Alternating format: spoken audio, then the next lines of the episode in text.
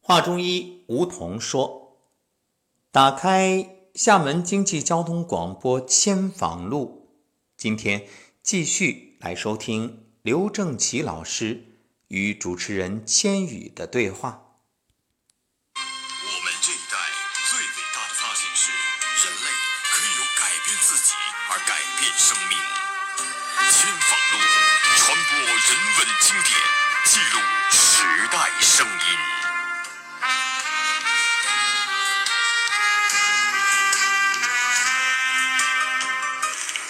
在上一讲节目的最后，主持人千羽特别提到，现在很多孩子啊，穿汉服学国学，以这种传统文化进行一个自我熏陶。当然，对此呢，千羽有不同的看法，就觉着好多可能只是形式上的。若要紧跟时代潮流，紧扣时代脉搏，这些传统的智慧啊，似乎不太好落地。对此，刘正奇老师以阴阳举例来说明生活中处处都有国学经典智慧与运用。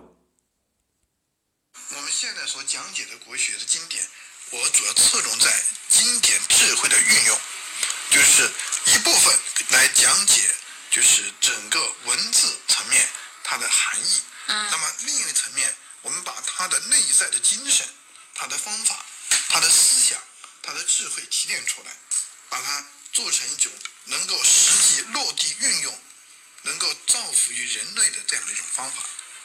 这就是您说的叫做创新践行这一部是分，对的吗，？这就是一种践行。嗯，是的。但在践行的过程中，我相信这个阻力也不少。毕竟现在我们所接受的大部分都是来自于西方的教育。是的，这就是我们遇到的第三个困惑，嗯，就是现代的人，包括年轻人，对于国学经典，他们并不真正了解，而接受的是西方这种思想的影响。就感觉，说实话，我作为年轻人，觉得离我们很远，真的是还是蛮远的。他可能在呃上层的精神建设中，就是这个可以去指导一下我们，就是你整个的一些为人向善、思考方式等等哈。但实际在生活运用，在工作事业上，好像它也并不能起到多大的帮助吧。这些就是对国学经典有你们误解没有，应该是一个误 区。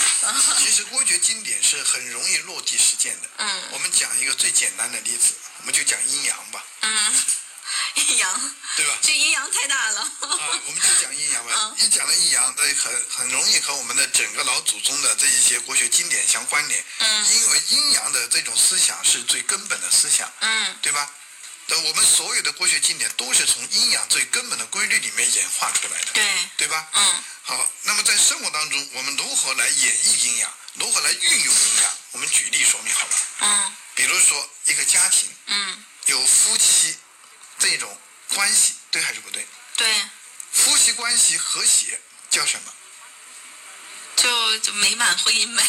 叫阴阳和谐。哦哦哦哦哦， 这么解读，对对对，是是不是阴阳和谐哦对对对，好，那么夫妻在一起有没有闹矛盾的时候？有，夫妻闹矛盾，那就是阴阳的不和谐。嗯为什么会不和谐呢？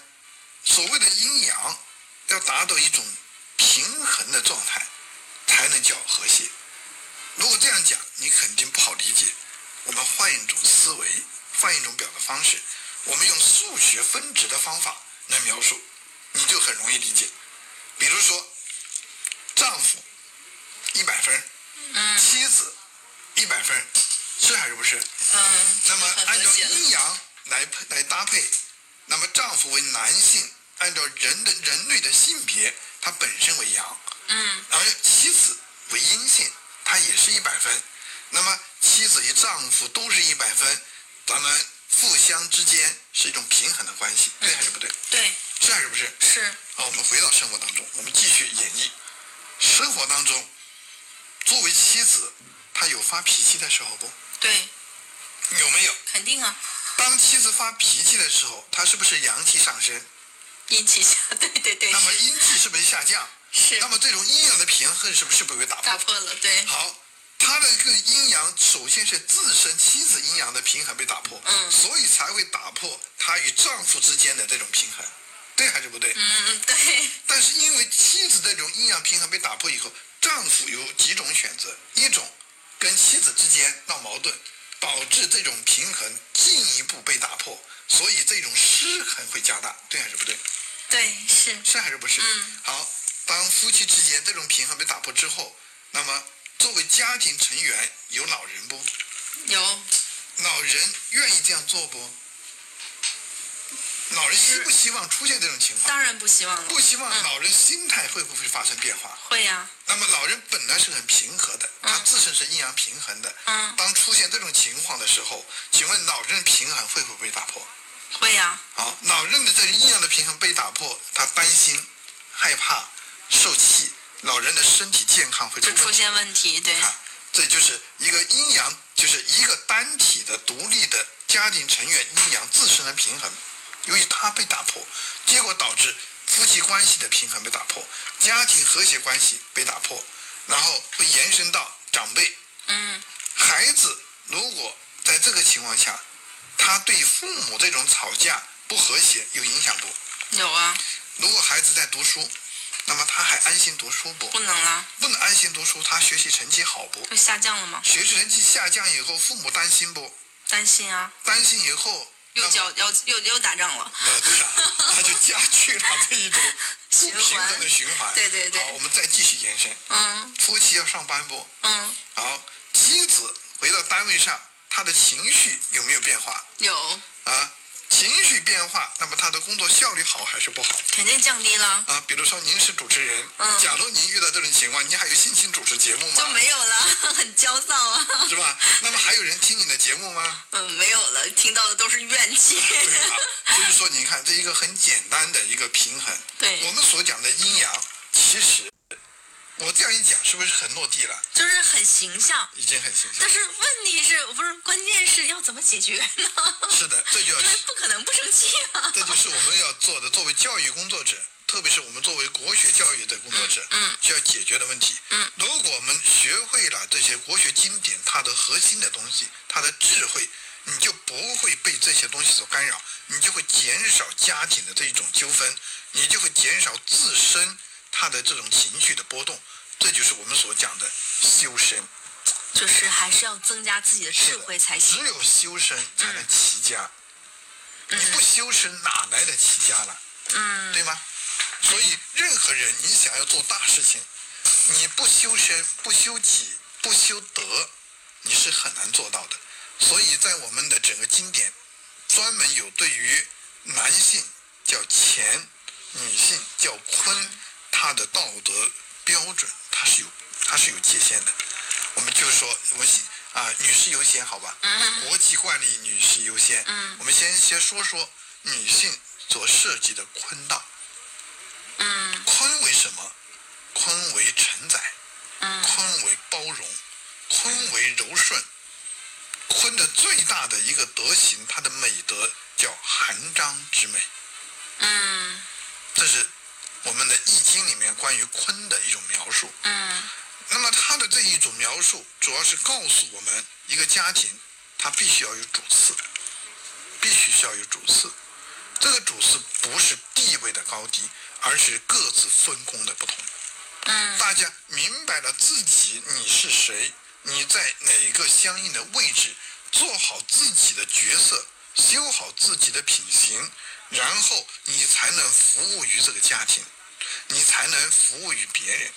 所以说，对于《道德经》、对于《易经》、对于《黄帝内经》、对于我们所有的这些经典的学习，我们必须要落在实处。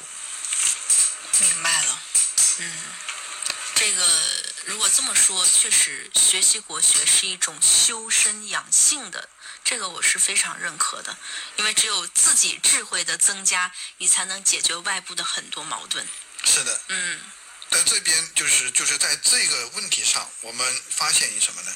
就是比如说儒家的思想，他提倡的是就是礼仪、谦让、包容，然后用五常四维嗯来约束、对来规范我们的言行。我嗯，们举一个例子，五常：仁、义、礼、智信，为什么要讲这一个？我们刚刚讲了阴阳，那么接下来我们就要讲五常。嗯五常对应的是五行，嗯对应的是人体的五脏。嗯我们来举一个最简单的例子，我们先从医学的层面来解读。比如说，一个人生气了，嗯一个人生气会引起什么？对人体的健康会造成怎样的损伤、损害？我们先看看他对自己生气的代价是什么。首先上火嘛， 生气是不是上火？是不是？生气的时候，只要人一生气，他脾气是不是大了？对，是，这个脾气一大，我们称之为动怒了。嗯，对，动怒呢，按照五行，它对应的是什么？对应的是人的肝。肝，对，那个肝的话呢，按照五行，它为木。是，当一个人肝气就是正常状态下，他的五行是平衡的。嗯比如说木、火、土、金、水都是一百分。嗯当一个人心态平和的时候，他五行的力量是均衡的，是相互制约的。嗯那么人是相对平衡和健康的。嗯，当一个人动怒的时候，人的整个气血和相应的能量就往肝里面聚集，那么它的整个分值就会增加。这个分值一增加，那么它多余的那一部分就会跑出来，跑到哪呢？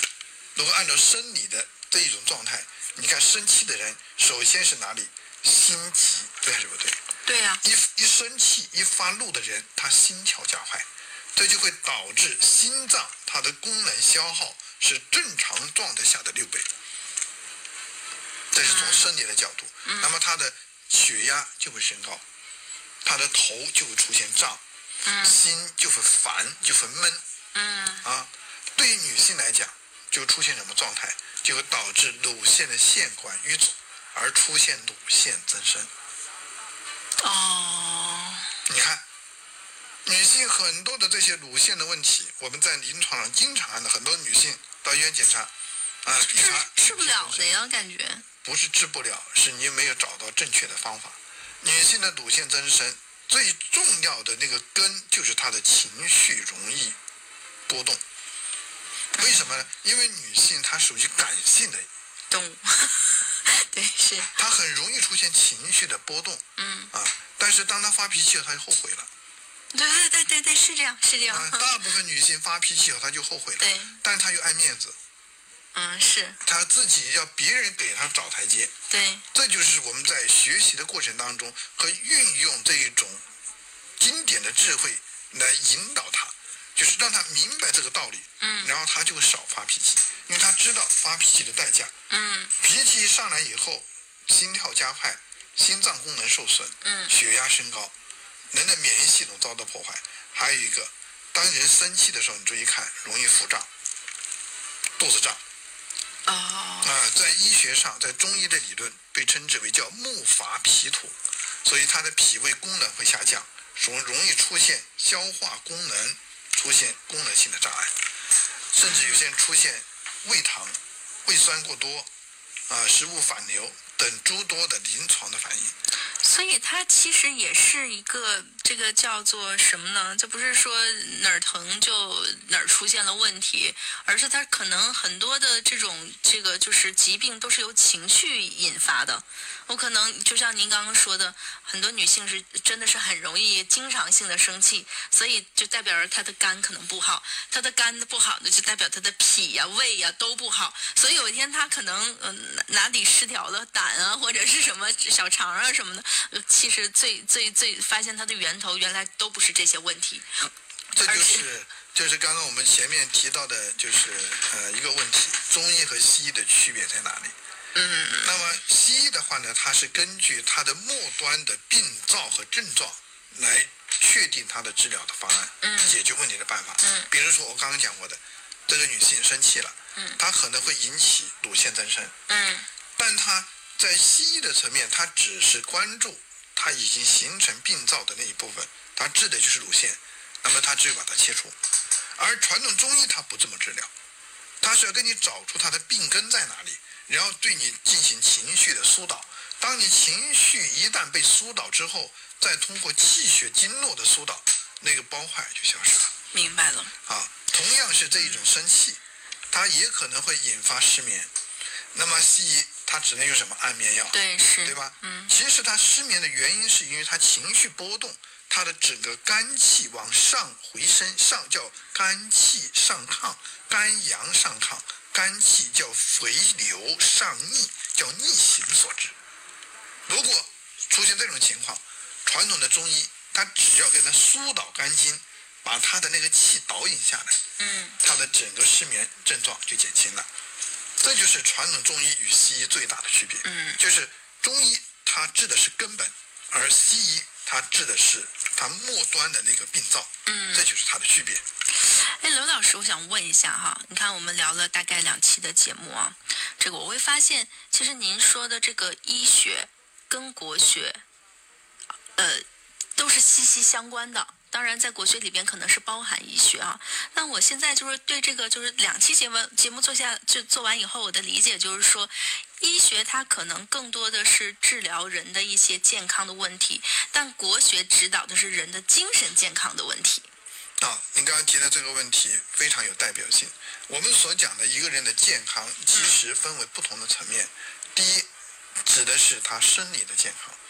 那么生理的健康包括从最细小的基因、细胞层面、粒子层面，它的组成的这一种脏器啊、呃骨骼呀、经脉啊等等这些的健康，这是称之为叫心理的呃叫生理的健康。嗯。那么第二部分，其实传统的中医它还有一个就是对于七情六欲的管理。嗯，七情六欲管理，中医被称之为情志管理。既关注有形的身体，也关注无形的情志。其实，在传统中医里啊，对于人的身心都有调节的作用，所以中医它是涵盖了身心，甚至还包含了灵等诸多层面。为什么古人说“小医治人，大医治国”？可见，这中医本身就是一种道。一种言谈举止之道、行走坐卧之道、衣食住行之道、为人处世之道。至于怀疑中医的人，那只能说你不懂中医。好，本期节目就到这里。如果您希望继续了解更多，欢迎期待下期访谈。